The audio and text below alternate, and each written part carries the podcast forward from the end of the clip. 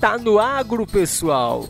Estamos chegando com as notícias do agronegócio para você. Começo aqui falando de uma novidade importante que a Embrapa está lançando. Falo sobre a cobertura plástica do solo e irrigação, que podem reduzir a mão de obra e incrementar a produtividade do cultivo da mandioca.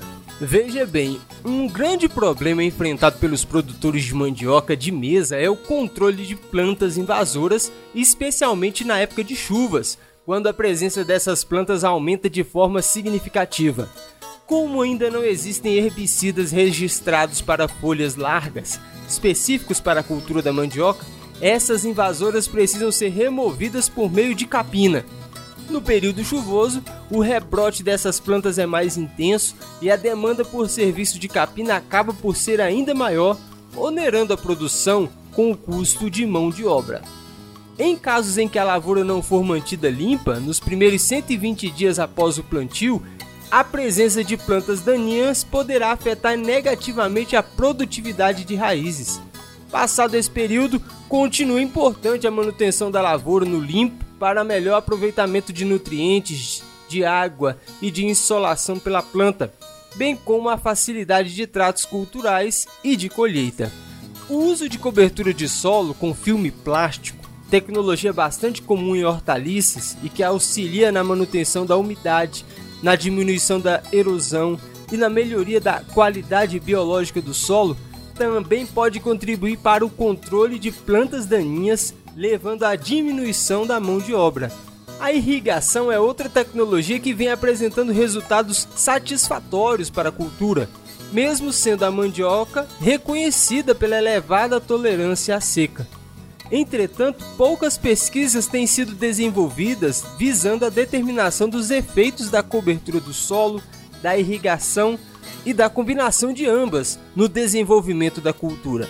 Um estudo conduzido pela Embrapa Cerrados, em Planaltina, DF, buscou justamente determinar a influência da irrigação e da cobertura plástica do solo no desempenho agronômico de um cultivar de mandioca de mesa, o BRS 399 da Embrapa, que apresenta precocidade e elevado desempenho agronômico na região do Distrito Federal. Antes da colocação do plástico, toda a área foi irrigada com lâmina de água suficiente para elevar a umidade do solo à capacidade máxima de retenção de água. Após a colocação do plástico, foram abertos orifícios no mesmo, seguindo a recomendação de espaçamento para o plantio de manivas, na posição vertical. As extremidades inferiores das manivas foram enterradas a 3 centímetros de profundidade. Para facilitar a penetração da água no solo, foram também abertos orifícios no plástico entre as plantas. Quais foram os resultados?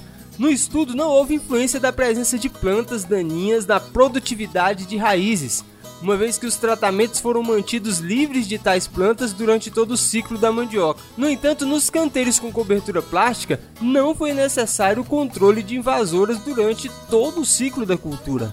Incrementos significativos na parte aérea da mandioca de mesa devido à irrigação já haviam sido identificados por outros estudos. O aumento na produtividade por parte aérea é importante por estar relacionado ao fornecimento de manivas sementes para novos plantios e a utilização das ramas e folhas como fonte de proteína na alimentação animal.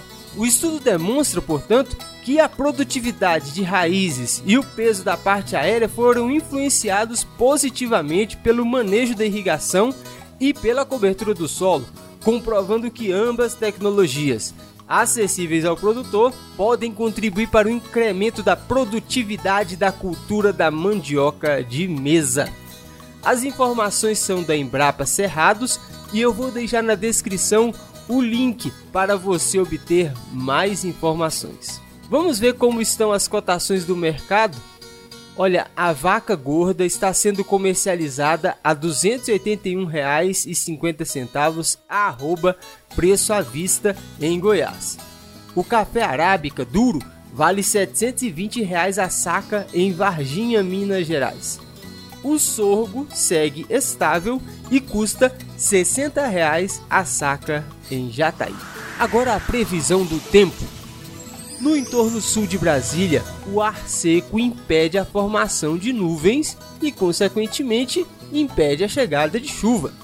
A temperatura mínima fica em 16 e a máxima nos 27 graus.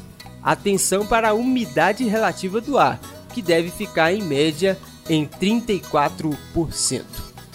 Agradeço mais uma vez você que tirou o seu tempo para ouvir o informativo da Rede Lusiânia sobre o agronegócio. Esse conteúdo fica disponível em formato podcast no Spotify, Google Podcast, Deezer e também nas redes sociais. Você já sabe, se está no agro, está aqui no Destaca Agro.